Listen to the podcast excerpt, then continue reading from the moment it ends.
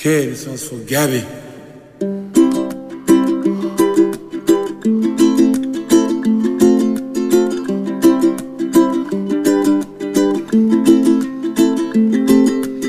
íntimament, amb Maria López.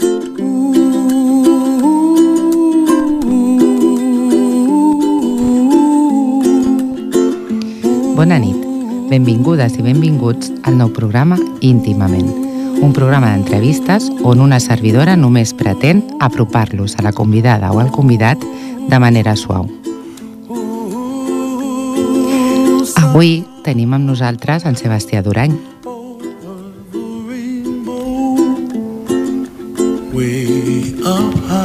Soc Maria López. Vols acompanyar-me?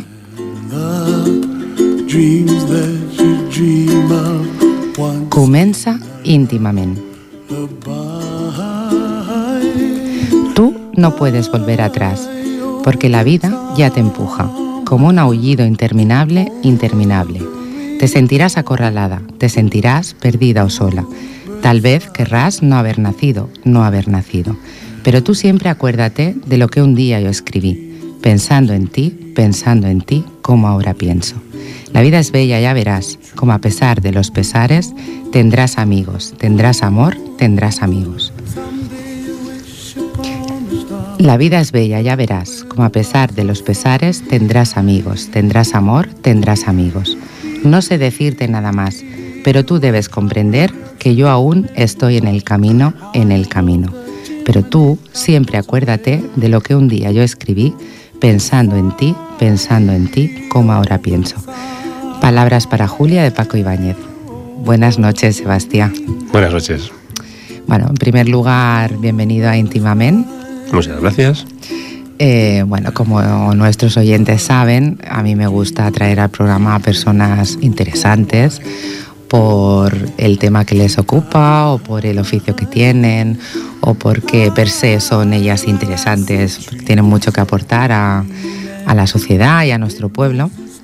Y en este caso mm, yo te conocí a través de una persona que tenemos en común, que un día me dijo, ostras María, tienes que conocer a Sebastián, porque es una persona muy interesante en muchos ámbitos de su vida, tanto personal como profesional.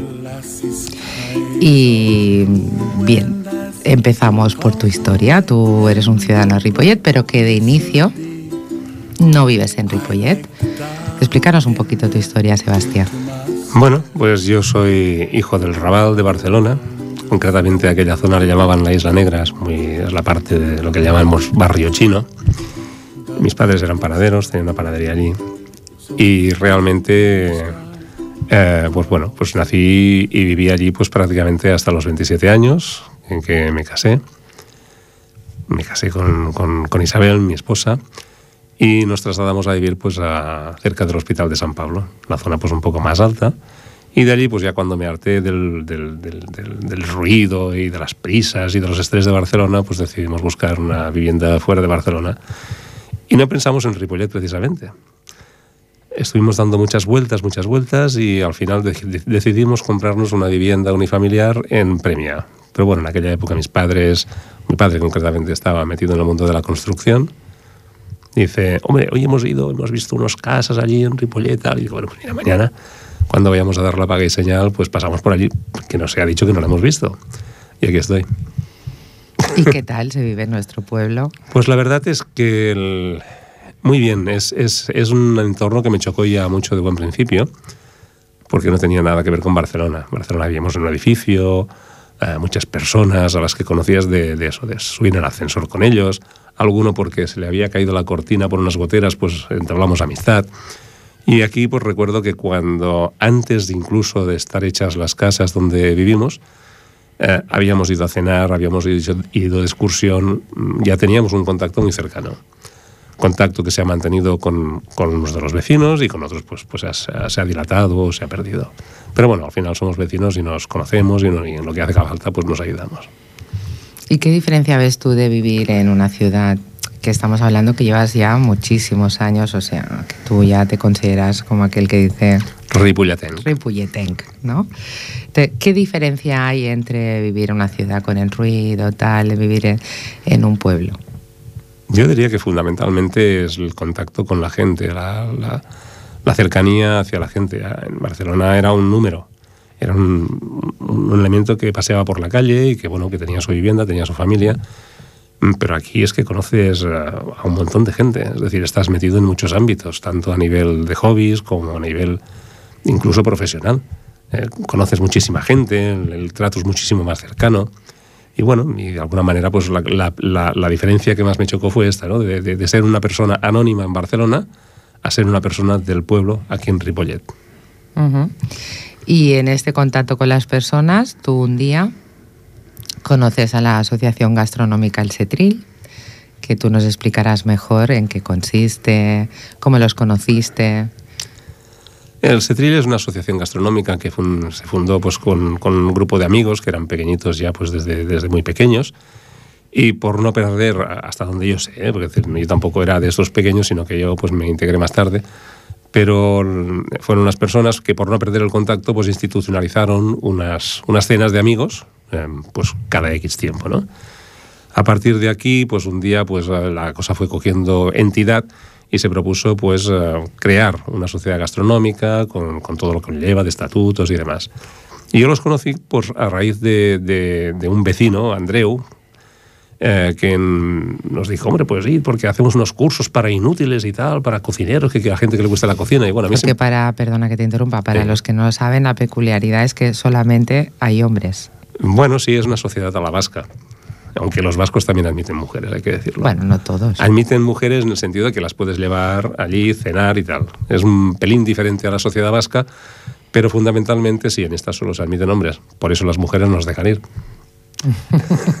a partir de aquí, pues bueno, también hacemos cenas con ellas. Por lo menos cuatro veces al año hacemos una cena pues con, con las mujeres, las cuales las tratamos o tratamos de, de- de- de cuidarlas y de que no tengan que hacer nada, simplemente que disfruten de la cena, de nuestra compañía. Y si se tercia, pues después algún baile que hacemos por allí por la, en el local. ¿Pero en qué consiste? O sea, innováis, eh, intentáis ser creativos, uno se ocupa un día, lo hacéis en equipo. Tenemos un calendario y en ese calendario pues hay tres cocineros que cada 15 días cocinan para el resto de los socios. Hoy mismo cuando estaba haciendo pues un poco de tiempo aquí mientras eh, nos, nos encontrábamos, pues he confirmado mi asistencia a la cena del próximo viernes. Entonces pues hay tres cocineros que uno se cuida del primer plato, otro del segundo y otro de los postres. Aparte de que cuando y se llegamos... cocinan in situ. Sí, cocinan in situ, por supuesto. Eh, cuando llegamos allí, pues evidentemente todos somos pinches. Lo primero que haces es llegas a la cocina. ¿Qué? ¿Se necesita mano de obra barata? Pues ahí nos metemos. Oye, pues ven, pélame patatas o haz esto, haz lo otro. Y todos tratamos de, de cooperar. Y en el rato previo a la cena, pues se prepara un poco de pica pica, pues charlamos de nuestras cosas, los que no nos toca cocinar aquel día, o estamos dentro de la cocina pues echando una mano. Y, y los estilos de cocina pues son muy diversos. Los hay que son más tradicionales y hay algunos pues que tienen unos platos que son casi casi eh, de- de- tradicionales en ellos y hay personas pues que son eh, innovadoras. Que, por ejemplo, mi estilo es tratar de no hacer ningún plato que haya cocinado anteriormente, es decir, cojo la receta y digo, este plato me apetece hacerlo para la cena del setril y será el primer día que haga ese plato.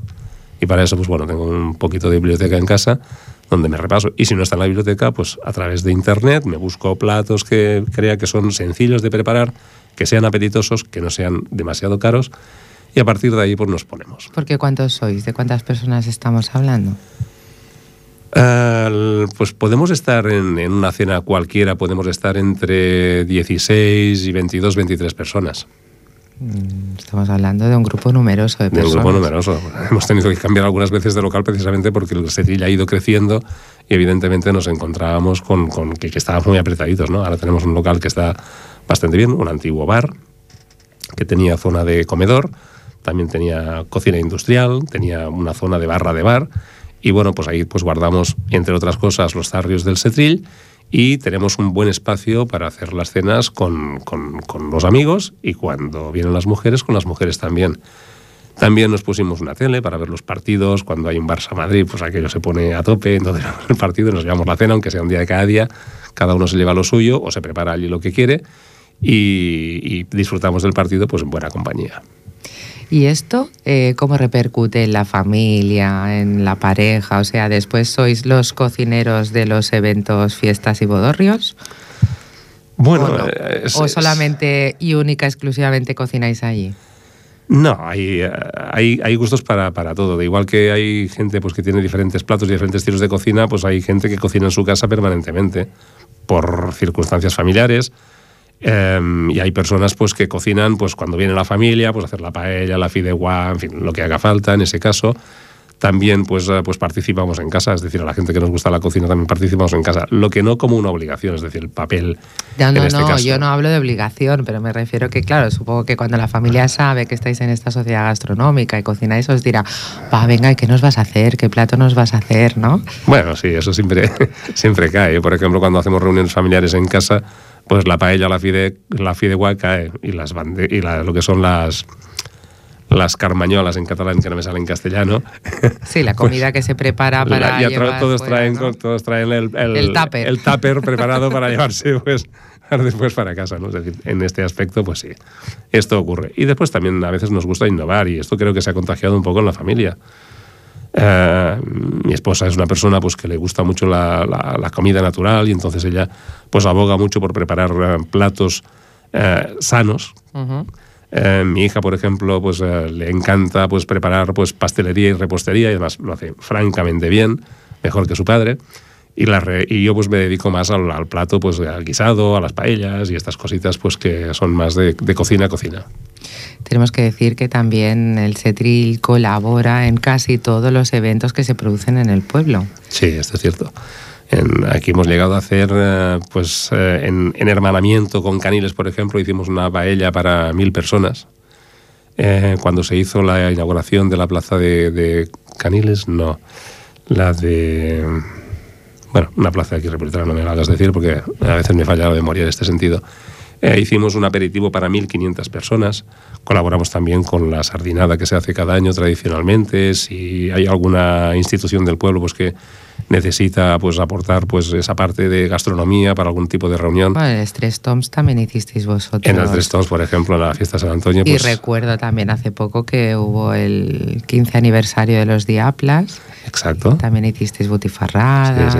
La, la que más, la que más sufrimos quizá es la, la de los traginés, porque allí a las 6 de la mañana hace un frío que te pela. Y la verdad pues que lo pasamos bien. Es decir, lo, hace- lo hacemos porque realmente no- nos lo pasamos bien y nos gusta hacerlo. ¿eh? Aparte de eso, pues si es un servicio pues para entidades, para, para el pueblo de Ripollet, pues estamos encantados. Sí, sí, porque se os ve siempre presentes en todos los actos, ¿no? Sí, Además, siempre con la sonrisa. Si lo vamos a hacer, lo vamos a hacer porque nos lo pasamos bien. Si no, pues ya pensamos en otra cosa.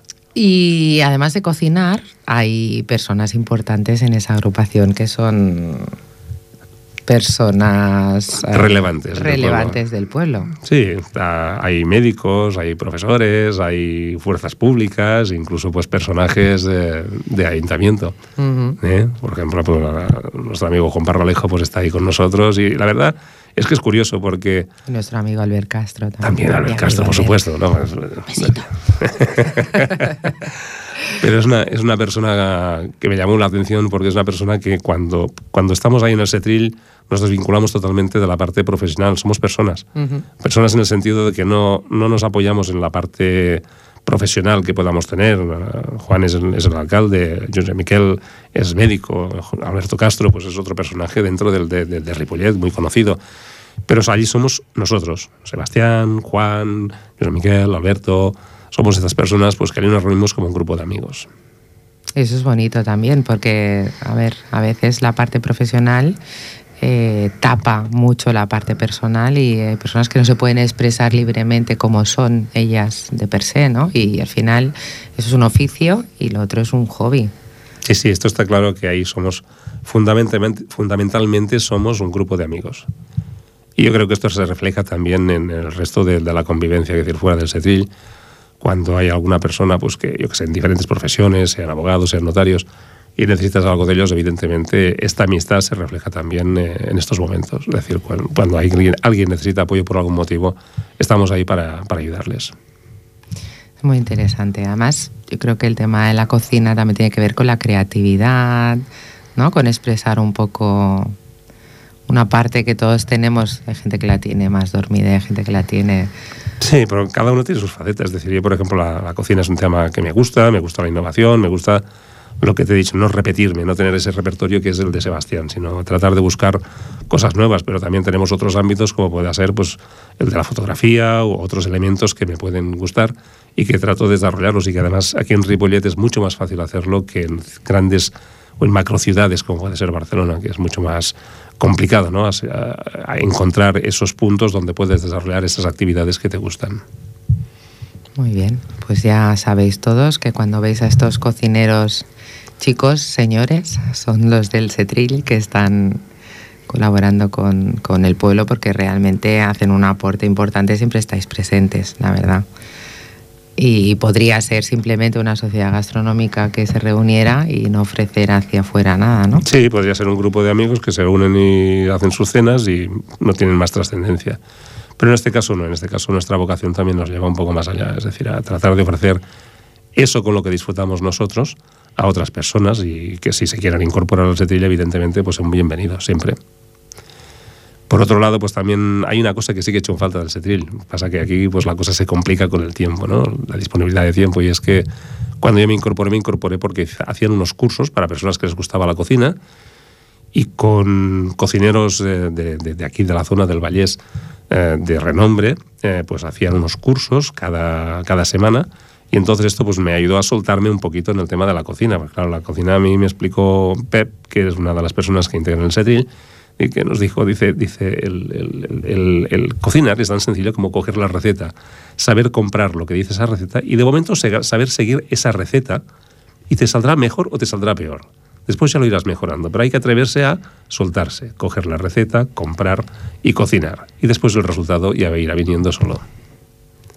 Muy bien, pues desde aquí invitamos a todo el mundo a practicar en la cocina. Claro que Además, sí. Además se disfruta mucho. Sí. Es, es, yo creo que es un, una de las cosas que te ayudan a, a desconectar de, de, de, los problemas del día a día.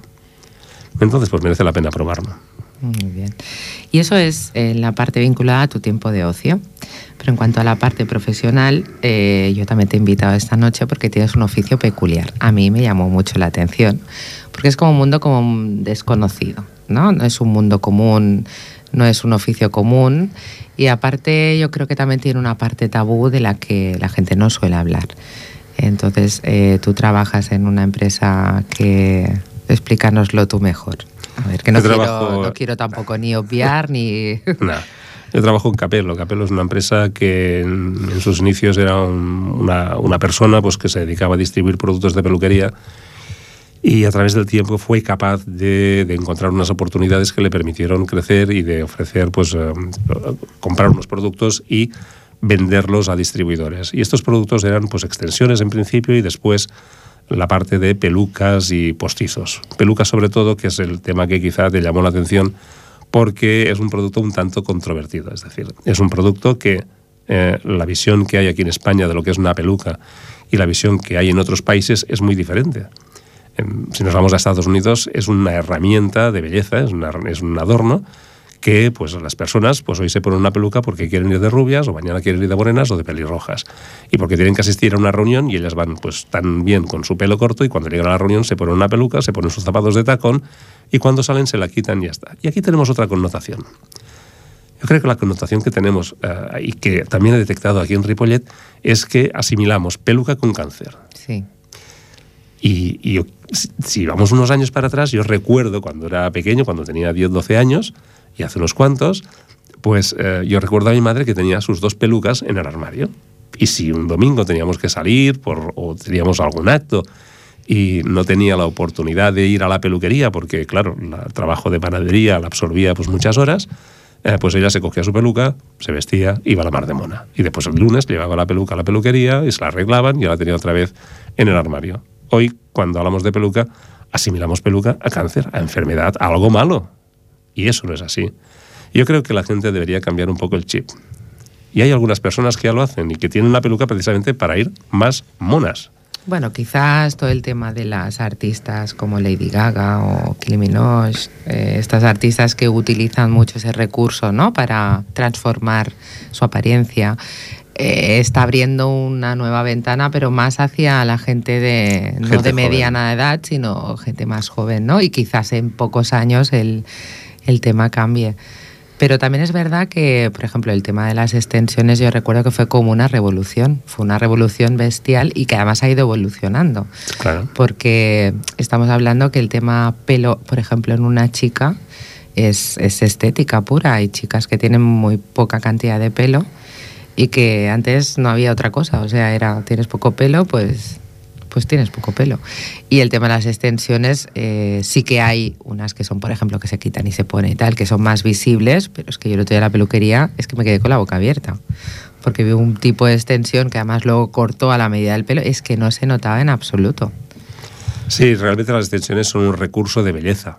Mm, así como veíamos que las pelucas son un recurso que se asimila más a, una- a una- a un problema de salud, el tema de las tensiones eh, lo, lo asimilamos más a belleza y es cierto, ahí yo tengo compañeras incluso en nuestro trabajo pues que tienen poca cantidad de pelo y lo solventan poniéndose unas extensiones.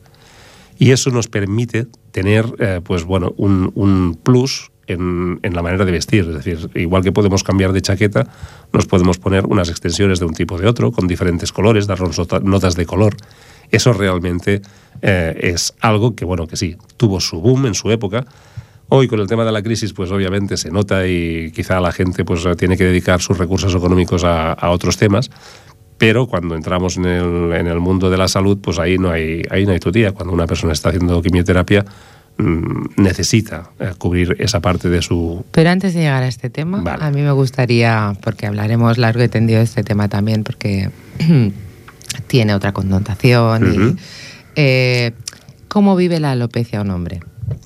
Bueno, Porque claro, una mujer se puede poner extensiones, tiene de recursos. es diferente. Yo creo que hay, hay dos posiciones en, en el hombre en cuanto a la pérdida de cabello. El hombre se afeita la cabeza y va tan ancho por la calle. Y no pasa nada. Pero si un día ese hombre quiere quitarse 15 años de encima, tener una apariencia más juvenil y decide ponerse una prótesis capilar, el hombre es mucho más exigente que la mujer. Porque así como la mujer es muy fácil que reconozca que lleva una peluca, el hombre eh, le cuesta más reconocer que se ha puesto una prótesis.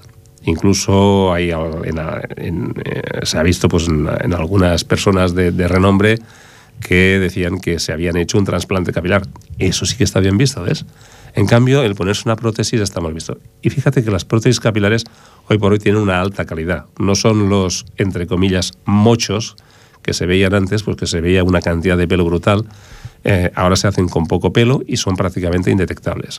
Y esto, pues eh, yo que soy una persona que siempre me gusta meter el dedo en el llaga y comprobar por mí mismo que realmente eso es así, pues en las ferias siempre tengo la oportunidad de eh, clientas o de peluqueras o de personas que vienen y preguntan, oye, ¿y realmente son indetectables estas pelucas? ¿Se nota que se llevan? Tengo un compañero, el responsable de Portugal, nuestro amigo José Carlos, que es una persona pues, que lleva prótesis. Y yo siempre les digo, pues no lo sé, lo vas a juzgar tú misma. Le llamo, les mostramos la cabeza a estas personas y siempre me toca llevar la prótesis a mí, no sé por qué, pero ellas me dicen al final que es por el tipo de peinado que llevo, un peinado cortito, hacia adelante, y parece ser que es un peinado para disimular algo. Bueno, yo no tengo que disimular nada porque afortunadamente aún tengo pelo, pero siempre me dicen que el peina, la, la prótesis la llevo yo, en cambio es José Carlos quien la lleva. Y entonces pues realmente es cuando me dicen que realmente sí, es indetectable. Y hay personas pues que realmente lo que buscan es esto, ¿no? Es recuperar una edad que ha pasado o recuperar una apariencia que ha pasado y en este sentido pues tratar de ponerse algo. Pero eso sí, cuando se lo ponen nadie debe saber que lleva prótesis. En ese caso los hombres son muchísimo más exigentes. No obstante, también las prótesis permiten otras cosas, como por ejemplo eh, personas pues, que han tenido un accidente y que tienen una parte de su cabeza pues, que por una cicatriz no tienen pelo. Esto se puede recuperar. Una coronilla, pues que a veces a los hombres pues, no nos gusta tener la coronilla, pues esto se puede recuperar con una prótesis. Eh, unas entradas muy avanzadas en la cabeza, pues también se pueden minor- minorizar con, con- con una prótesis capilar. No necesariamente tiene que ser total, sino que puede ser parcial. Es decir, hay muchas, hay muchos, hay muchas eh, pérdidas parciales de cabello que se pueden recuperar. Incluso en las mujeres, cuando por estrés o por enfermedad pues sufren alguna alopecia areata, que son clapas en la cabeza sin pelo, y que algunas se recuperan y otras no, pues también eso se puede recuperar con una prótesis capilar. Bueno, Pues yo creo que ahora hacemos un parón para escuchar una canción preciosa de John Lennon y continuamos en un momento.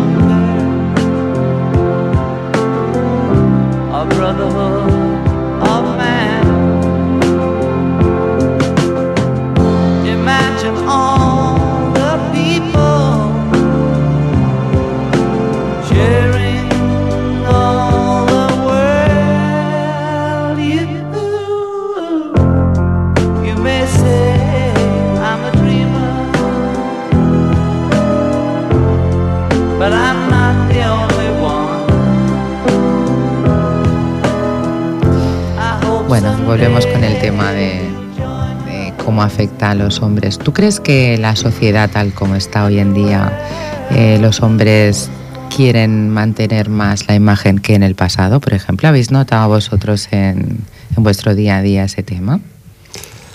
Eh, la verdad es que los hombres tampoco se confiesan mucho en lo que quieren conseguir. ¿no? No, no son personas, cuando hablamos de estos temas estéticos, son más rústicos lo que antes se llamaban los metrosexuales, ¿no? yo creo que el, hombre siempre quiere estar eh, con una buena imagen en general, ¿eh? hay, de todo, pero en general el hombre quiere tener una buena imagen, que debe ser joven, quiere ser atractivo, como cualquier persona, y cuando hablo de persona hablo de hombre y de mujer. Lo que ocurre que muchas veces por la sociedad, por la educación que hemos tenido, ese, ese, machismo encubierto, pues a lo mejor pues cuesta más un poco reconocerlo. Pero cuando entras en la parte de, del tú a tú de esas personas, pues evidentemente que lo reconocen y que quieren verse guapos. ¿eh? Entonces esto es una cosa que ayuda, el, tener una cabeza pues con, con, pelo.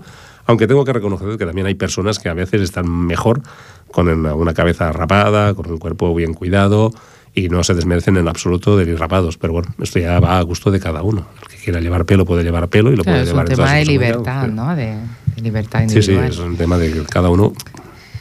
Y ahora voy a ser un poco mala. ¿Tienes alguna anécdota divertida referente a este tema? Pues hay una que, me, me, divirtió bastante y es bastante antigua. Nuestro técnico. Es una persona pues que está volcada totalmente a su profesión. Y tenía un amigo que, le, que, bueno, que siempre estaba, era calvo, era un chacal majo, buen deportista, buen tipo, y siempre iba con la, con la cabeza pues destapada. Y él le insistía, ponte un día una prótesis, ponte un día una prótesis. Bueno, total, que un día tenían que asistir a, una fiesta, una despedida de, un amigo que se casaba, y le dijo, va, que te ponga una prótesis para esta fiesta, y vale, me la pones, pero luego me la quitas, ¿eh? Total, que sí, sí, se van a la fiesta y este chico conoce a una chica. Y quedaron para el día siguiente, y para el otro día, y para el otro día. Y llegaron a una relación que le dijo, Tony, ¿y ahora cómo le digo a, a mi pareja que yo soy calvo y que llevo prótesis? Porque, a ver, eh, el desconocimiento, ¿eh? La prótesis no se quita, si no quieres. La prótesis te la puedes quitar por la noche si quieres, o te la puedes dejar puesta permanentemente. Es decir, sí que tiene unos periodos de mantenimiento, cada semana, cada 15 días o cada mes, que tienes que ir al peluquero, pero tú cuando entras a la peluquería, pues normalmente son posticerías mm, preparadas, pues tienen unos boxes donde tú entras, te hacen todo lo que tengan que hacer, te la lavan la cabeza, eh, te, te, te ponen las cremas, te cuidan la piel, porque la piel pues también hay que cuidarla, y cuando sales de allí sales otra vez con la prótesis, es decir, tú entras y sales con pelo. Entonces nadie tiene por qué saber que llevas prótesis. Eso que decíamos antes de esa intimidad que busca más el hombre, en el sentido de que es mucho más reservado a la hora de decir que lleva una prótesis en la cabeza. Cuando una mujer dice, pues mira, lleva una peluca y mira qué mona y no sé qué, pues no, el hombre no, impensable, ¿no? Ah, solo en los círculos quizá más íntimos que ya saben cómo era, mm, les per permiten esos comentarios. Y entonces, pues bueno, no, no, el chaval no sabía cómo decirle a la, a la, pareja que él llevaba prótesis. Bueno, un día, que un día dijo Tony, día dijo Tony, dice, oye, pues lo tendrás que decir algún día, ¿no? A ver si te vas a casar y sabrá que, y pensará que, que el pelo es tuyo. Dice, bueno, pues lo vamos a decir antes de llegar a más. Total, que sí, sí, la sentó y dijo, mira que tengo que hablar contigo, que es un tema que a mí me afecta mucho y tal y que cual, pero quiero que lo sepas. Y la chavala que ya se estaba asustando porque yo qué sé, me imagino que pensaría que, que, le iba a decir que, que no podía, que estaba casado, que tenía hijos, cualquier cosa de estas.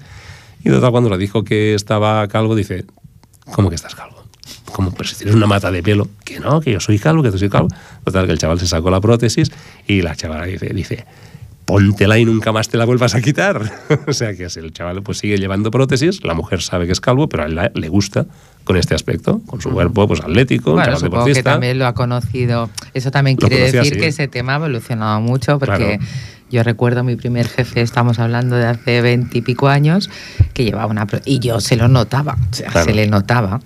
Y además era perdónenme los que me escuchen que lleven prótesis, pero era el cachondeo de la oficina, porque cuando se iba de viaje se llevaba el maletín con todos los productos, supongo, y tal, para el cuidado de, ¿no? Cuando claro. se iba a días. No, además es curioso porque además esto es un tema que es importante dentro del mundo de las pelucas, de cabello natural, de cabello sintético y de las prótesis que son productos que hay que cuidarlos mucho más que nuestro propio cabello. Pues nuestro cabello pues lo vamos renovando a centímetro cada mes aproximadamente, pero esas no crecen, estas hay que cuidarlas mucho más para que se mantenga el cabello o la fibra, lo que tengamos, lo que tengamos en el caso de la peluca o de la prótesis capilar, para que se mantenga en buen estado y que lo que lleves en la cabeza lo lleves bien dignamente y decir que no, que no se note que está eh, ni sucio, ni estropeado, ni, ni, ni nada que se le parezca. Es decir, hay que ir bien.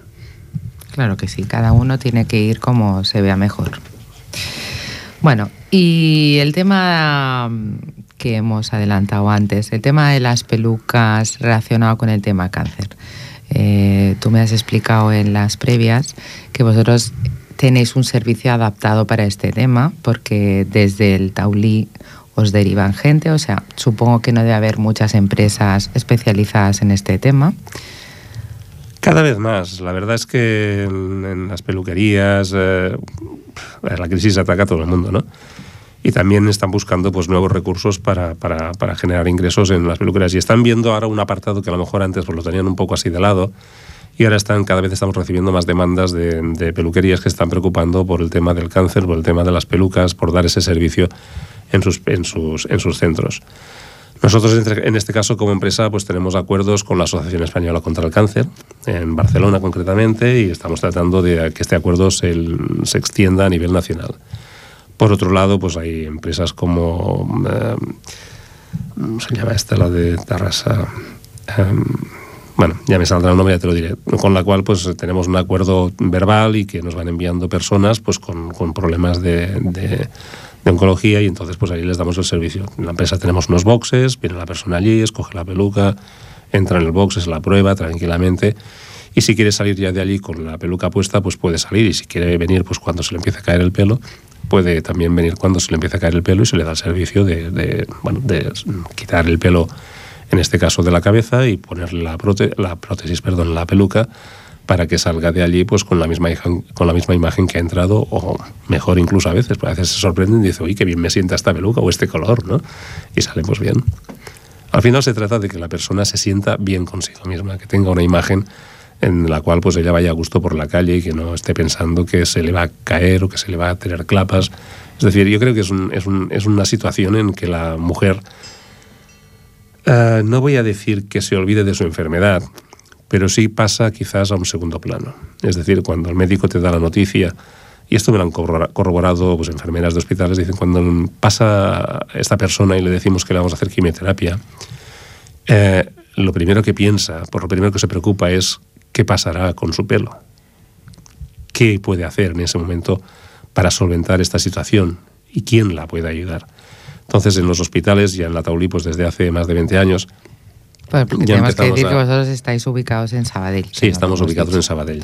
Oncolliga, por ejemplo, que es la, la, la asociación que, que, no me acordaba antes, Oncolliga está en Tarrasa y también nos están enviando gente. Y bueno, de Barcelona pues también nos envían gente a través de la Asociación Española contra el Cáncer. Es decir, somos un centro que estamos abiertos a colaborar tanto con asociaciones españolas contra el cáncer, el nombre que tengan, eh, como con profesionales pues que a lo mejor pues eh, quieren dar ese servicio pero no tienen la formación adecuada, mmm, tienen yuyu, porque a veces hay personas pues que estas cosas les dan mucha grima, entonces nosotros colaboramos con ellos y ellos nos envían sus clientas, nosotros pues ahí pues les apartamos una, una parte de lo que se le cobra a la clienta o se da una a la asociación española pues que corresponda eh, o que nos haya traído estas personas. Es decir, hay colaboración en ambos sentidos. Además, en la empresa estamos muy sensibilizados con este tema.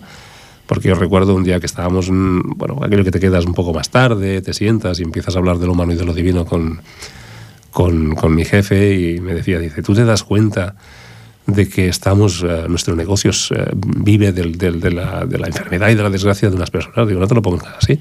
Digo que esto no es así. Estamos ayudando a unas personas que, por circunstancias de la vida, pues tienen una enfermedad y lo que estamos ayudando es a solventar un problema que para ellas es muy grave. Es decir, cuando una persona, una mujer sobre todo, es consciente de que porque tiene una enfermedad y porque le van a dar un tratamiento para curarla, se le va a caer el pelo de la cabeza, eh, tiene un problema muy grande y tiene que necesita alguien que la, realmente la, la, pueda ayudar. Y eso somos nosotros. Y lo que estamos poniendo a su disposición es una empresa donde puede encontrar diferentes modelos, diferentes colores. Claro, es que además en este tipo de enfermedad el, el autoestima la, la debes perder en... Hay gente que no, hay gente que lo lleva súper bien y se pone un pañuelo, o sea, no le preocupa en absoluto el aspecto físico. Y hay otras personas, pues, pues, como hablábamos antes, o sea, aquí cada uno supongo que afronta el tema de una manera. Yo he conocido personas que lo de menos era la enfermedad y lo que más le preocupaba era tener una imagen igual que la anterior porque querían continuar con su vida, como que esto no me va a parar y esto me ayuda al verme bien a continuar, ¿no? Eh, atravesando este bache o este mal momento por el que estoy pasando. Es que es curioso, porque además allí en, nuestro centro y he visto eh, tipologías de todas clases en cuanto a cómo tomarse esa situación. Igual desde la persona que viene más compungida, con toda la familia alrededor, apoyándola, pero con una situación dramática, a una persona que te llega y te coge un mechón de pelo y dice, mira lo que me está pasando, es que me están haciendo quimioterapia y se claro, queda con que, el mechón en la mano. A ver, supongo que también vosotros podríais directamente, únicamente distribuir, porque sois ya unos grandes distribuidores a nivel uh -huh. nacional y vosotros habéis eh, entendido que hay una necesidad que hay que cubrir y por eso habéis ofrecido este servicio individualizado. Tenéis un servicio individualizado. Sí, esto es un, esto es un tema que ya lo entendimos desde el primer día que cogimos este producto, es decir, estamos hablando ya hace unos cuantos años. Incluso estamos incluso dando, pues, eh, hay una persona de nuestra empresa que si hay una persona que no se puede desplazar y dentro de sus horas de, de, de ocio da el servicio en, en, su casa particular, en perdón, en su casa, en domicilio particular, uh -huh. no en su casa, sino en el domicilio de la, de la persona que no se puede desplazar porque no se encuentra bien, porque está en una situación pues física que, que, que no es capaz pues, de bajar ni a, ni a la peluquería. Pero también colaboramos con eh, profesionales que nos compran a nosotros y que están atendiendo en hospitales, hospitales que les han ofrecido un espacio para que puedan atender a las personas pues que tienen ese problema y que hay, tienen una persona allí que pues cuando hay alguna persona que quiere tener información, dice, pues mire, váyase usted ahí, que ahí hay una sala y una señora o una persona que le dará información acerca de las pelucas y que después esto se repercute pues en darle el servicio a esta persona, bien sea ahí en el propio hospital, si el espacio es el adecuado, o bien dirigirla pues a, un, a una posticería, a una peluquería que le puedan dar este servicio. Normalmente este servicio se le da en, en el propio hospital. Cuando te ceden el espacio, se da en el propio hospital. Entonces supongo que, claro, este servicio compite un poco con eh, la estrategia también que tenéis vosotros de crecer en el otro sentido, que es el estético. El estético, pero por verte guapa simplemente, ¿no? Es un poco contrasentido, ¿no? Bueno, es un poco la... la- Lo que tú eh, decías, sí, o sea, la peluca antes, se asocia a cuando nosotros también lo que vemos es que fuera la moda es ponerse peluca simplemente para cambiar de estilo, ¿no?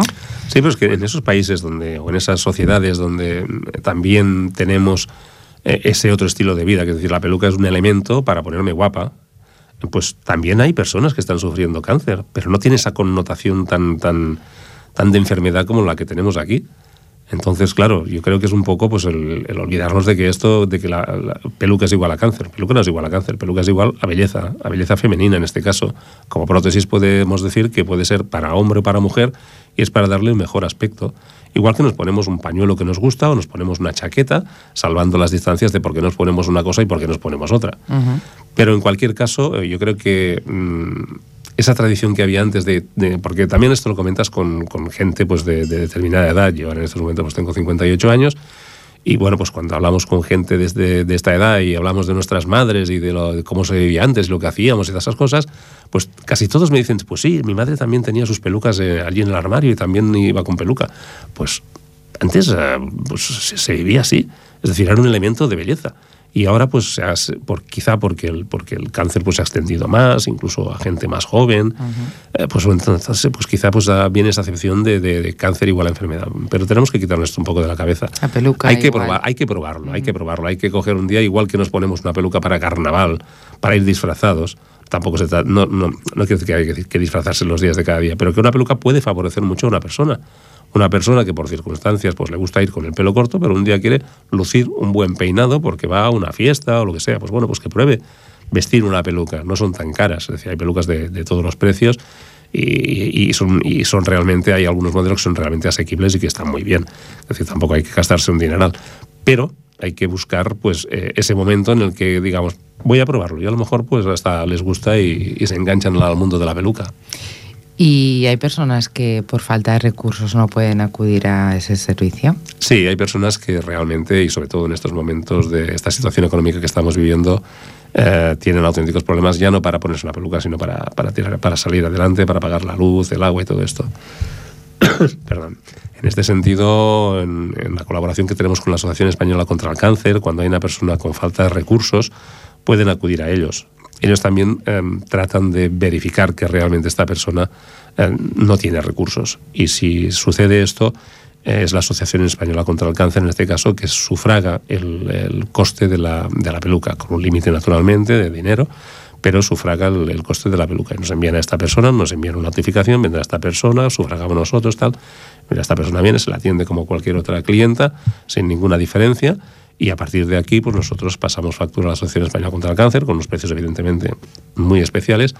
Y esta persona va con, con esa peluca y tal. Y después esta persona, pues cuando pasa ese periodo en el que la ha necesitado, pues o la dona la Asociación Española contra el Cáncer, o la dona pues algún fondo de estos de pelucas solidarias, pues que puedan haber para que las personas que no tienen recursos puedan utilizarlas. ¿Y tú crees que es un poco un tema tabú? Porque no, no, no se habla de estos temas. Son temas feos. O sea, mm, yo no veo publicidad, por ejemplo. No. No bueno, hay publicidad. un marketing. Bueno, supongo que hay, tú me hablaste el otro día que hay ahora una feria específica. Sí. Si alguien está interesado, interesado. A los días 7, 8 y 9 en Barcelona pues hay una feria en, el, en la zona del Fórum, que es una feria de peluquería. Y ahí pues la persona que le interese pues puede ir y verá pues todas las marcas que hay en el mercado, las principales empresas que están exponiendo allí sus productos. Incluso hay una zona donde, bueno, sobre todo las chicas de, que están estudiando peluquería, pues siempre van allí a comprar las cositas que ven y demás. Pero es una feria interesante, es una feria pues que, igual que antes íbamos, yo recuerdo era pequeño, pues había una feria en la exposición y se iba a la feria pues a, a, dar la vueltecilla y a ver las novedades y a ver qué cosas hay, pues bueno, pues también es una feria para, para visitar y para ver qué es lo que hay. Sobre todo personas que pueden estar sensibilizadas con, con este tema o que, puede, que les puede gustar el mundo de la belleza por extensiones o por, por, pelucas o por prótesis capilares o por lo que quieran. Encontrarán mucha información. ¿Y tú crees que dentro de unos años este tema dará un cambio? Ojalá. ¿Por, por moda? O sea, Ojalá. nosotros vamos siguiendo a rebufo las modas Y realmente es verdad que en Estados Unidos eh, tú ves, y no solamente cantantes, ¿no? Tú ves a, supongo que porque también las chicas negritas llevan el pelo rapado casi todas y se ponen pelucas, Las pelucas diferentes, espectaculares. diferentes. O sea, ves un día una persona con un tipo de pelo, otro día con otro, y realmente no se nota. Mm. Incluso hay un actor eh, que en su época bailaba muy bien, que el otro decir, día... Otra vuelta. Eh, que el otro día pues me pasaron por mail una fotografía de un selfie que se hizo y estaba totalmente calvete. Para que te la parte alta de la cabeza no tenía pelo y en cambio pues en todas las otras fotografías que se adjuntan en este mail pues estaba pues con diferentes tipos de prótesis capilares y el chaval pues iba pues la mar de majo, pelo corto, pelo largo, melena, iba la mar de bien. Y entonces esto es algo que debemos valorar, es decir, es, es el aspecto, digámosle, estético el que debemos valorar aquí. Me decías, si esto pasara dentro de dos años, yo diría que ojalá. Y ojalá y tiene dos vertientes, una vertiente evidentemente egoísta y otra totalmente altruista. Es decir, la, egoísta es porque, bueno, yo trabajo en un negocio de estos y evidentemente lo que me gusta es que nuestras empresas, las empresas del sector, pues todas vayan bien y esto es negocio. Eh, pero por otro lado, porque la gente pues, se va a desinhibir en este sentido. Si, si, si llegamos a este punto de decir, ya no tenemos esa acepción de peluca igual a enfermedad y nos ponemos pelucas porque realmente queremos dar una imagen distinta o juvenil o diferente, pues esto va a aportar pues, una parte de libertad que ahora, por ese concepto que tenemos de la peluca, muchas personas no la tienen. También en los chicos, porque cada vez hay También más chicos, chicos. con alopecia. Claro que sí. Mucho no, no, más pero que cuando, antes. cuando hablo de pelucas, pues también, a ver, también me refiero al tema de las prótesis capilares. Es decir, cada vez más chicos jóvenes, porque hay chicos eh, cada vez de, de- de edades más tempranas pues que se quedan con perdiendo el pelo y llaman y preocupados, oye, pues mira, tenéis algún sistema, pero sobre todo que no se note, que yo pueda tal. Y bueno, mira, el caso más curioso fue un chico que vino a, a una, a una feria de Madrid y venía con una cuadrilla de amigos, venían todos juntos, el chico es peluquero, y, cuando, y nosotros estábamos poniendo prótesis capilares. Y en ese momento pues cogíamos a gente conocida de, de- la empresa o conocidos de la casa, o bien incluso pues dijimos, oye, pues a ver si cogemos a alguien por aquí que se quiera poner una prótesis capilar. Y sí, sí, pues pasó este chico, veíamos que venía con una gorrita y lo veíamos pues ya, pues bueno, cuando, cuando trabajas en este mundo también tienes más pistas para detectar que, que hay una persona pues que viene con, con una alopecia grave. Y se lo dijimos, ¿quieres ponerte una prótesis capilar? Hombre, pues un tema que no sé qué, consultó con los amigos, le dio 40 vueltas, pero al final se decidió. Y bueno, pues le pusimos ahí en el estrado, le pusimos una prótesis capilar, pero él no venía, no veía qué es lo que se le estaba haciendo, porque no tenía ningún espejo, no tenía nada. Y en este caso, pues los amigos le iban diciendo, oye, te queda espectacular, te queda muy bien, no sé qué. Y el chaval al final tuvo curiosidad. Nosotros siempre tenemos unos, unos cámaras que se hacen pequeños reportajes de lo que hacemos en las ferias. Y uno de los cámaras se acercó, rebobinó y le enseñó la imagen de su cabeza con pelo otra vez. Y el chico, pues, tuvo una reacción de, casi ponerse a llorar, de ver cómo realmente pues, tenía esa imagen que había perdido pues, ya hacía algunos años. Y después, eh, charlando pues, con él y cómo se sentía y si se, si se sentía cómodo y demás, él me decía, dice, Sebastián, dice, tienes que decirme lo que tengo que hacer porque yo no quiero volver nunca más a estar como cuando he entrado en este salón. Quiero ir como voy ahora, con pelo. Y este es cliente nuestro y pues de cuando en cuando pues él pide su prótesis, se la pone él porque además es un chico hábil, las hace durar más de lo que nosotros decimos que duran porque las cosas hay que cuidarlas y las cuidas bien pues duran más de lo que dicen que duran. Y el chaval pues sigue siendo cliente nuestro y además un, un, prescriptor pues, pues bueno, porque amigos suyos pues también estaban en la misma situación, también les ha puesto prótesis y bueno, y la gente realmente cuando lo prueba, si realmente eh, se pone bien, si realmente estás trabajando con un producto de calidad y lo cuidas, te enganchas a ello, te enganchas a ello y sigues llevando prótesis en el caso de la prótesis, peluca en el caso de la peluca. Y la prótesis a modo curiosidad, Sí. porque supongo que más de una persona se lo está preguntando, ¿cómo, cómo se coloca para que no se mueva? La prótesis, eh, así como la peluca lleva unos tensores en la parte de atrás y se ajusta muy bien a la cabeza porque coge toda la superficie, la prótesis debe- suele ser una zona parcial, pequeña o grande, pero es una zona parcial. En el caso de las alopecias masculinas, pues coge toda la parte alta de la cabeza. Y esto se, adhiere a la piel con una cinta adhesiva de doble cara eh, y eso no se mueve. Es decir, ni se mueve ni se nota. Es más, para sacarla pues hay que tirar. Evidentemente mm, no duele ni al quitarla ni al ponerla, pero al quitarla pues sobre todo poquito a poquito la vas quitando. Hay unos disolventes para ayudar a quitar esa prótesis y cuando vas a hacer el mantenimiento pues lo que hace el posticero o el peluquero te quita la prótesis, saca el adhesivo viejo, eh, te limpia, te hace un procedimiento de limpieza profundo de la, de la piel, limpia la prótesis y cuando la tiene ya seca otra vez, te la vuelve a poner con cinta adhesiva otra vez. Hay otros tipos de adhesión, como puede ser pues eh, con el pegado total de la prótesis sobre la, sobre la piel de la, de la persona, que ese pues ya tiene un mantenimiento más largo porque hay una adhesión más fuerte y entonces mantenimiento pues se hace cada cuatro o cinco semanas aproximadamente. Ujú. Pues nada, yo creo que con, con todo este tema nos has aportado un poco de luz a esta profesión bastante desconocida, realmente, pues es una profesión muy desconocida. Y desde aquí, y sin ánimo de hacer publicidad, pero si alguien está interesado, porque además eh, yo creo que de cara a la asociación que hay en Ripollet, Asociación contra el Cáncer, y a muchas personas que por desgracia tienen que pasar por estos temas o por el interés suscitado, porque quizás se plantean, oye, ¿y por qué no? Pueden entrar a la página web que es www.capel-mediolo.com. Además están aquí cerquita. Y desde aquí yo te quiero dar las gracias, Sebastián. Gracias a vosotros por esta oportunidad de, de conocer el mundo de la radio de Ripollet, que no había estado en vuestros estudios. Y bueno, y de poder explicar pues cosas de una persona muy normal. De un ciudadano de Ripollet bastante interesante. Muchas pues gracias. muchas gràcies, Sebastià. I gràcies al meu tècnic, al Jordi Puy, i a vostès per escoltar-nos. I com ja saben, a una servidora, Maria López, el que més m'agradaria és que estiguessin amb mi al proper íntimament. Bona nit. Bona nit. Ella em va estimar tant. Jo me l'estimo encara. Plegats vam travessar una porta tancada. Ella com us ho podré dir era tot el meu món llavors. Quan en la llar cremava només paraules d'amor paraules d'amor senzilles i tendres.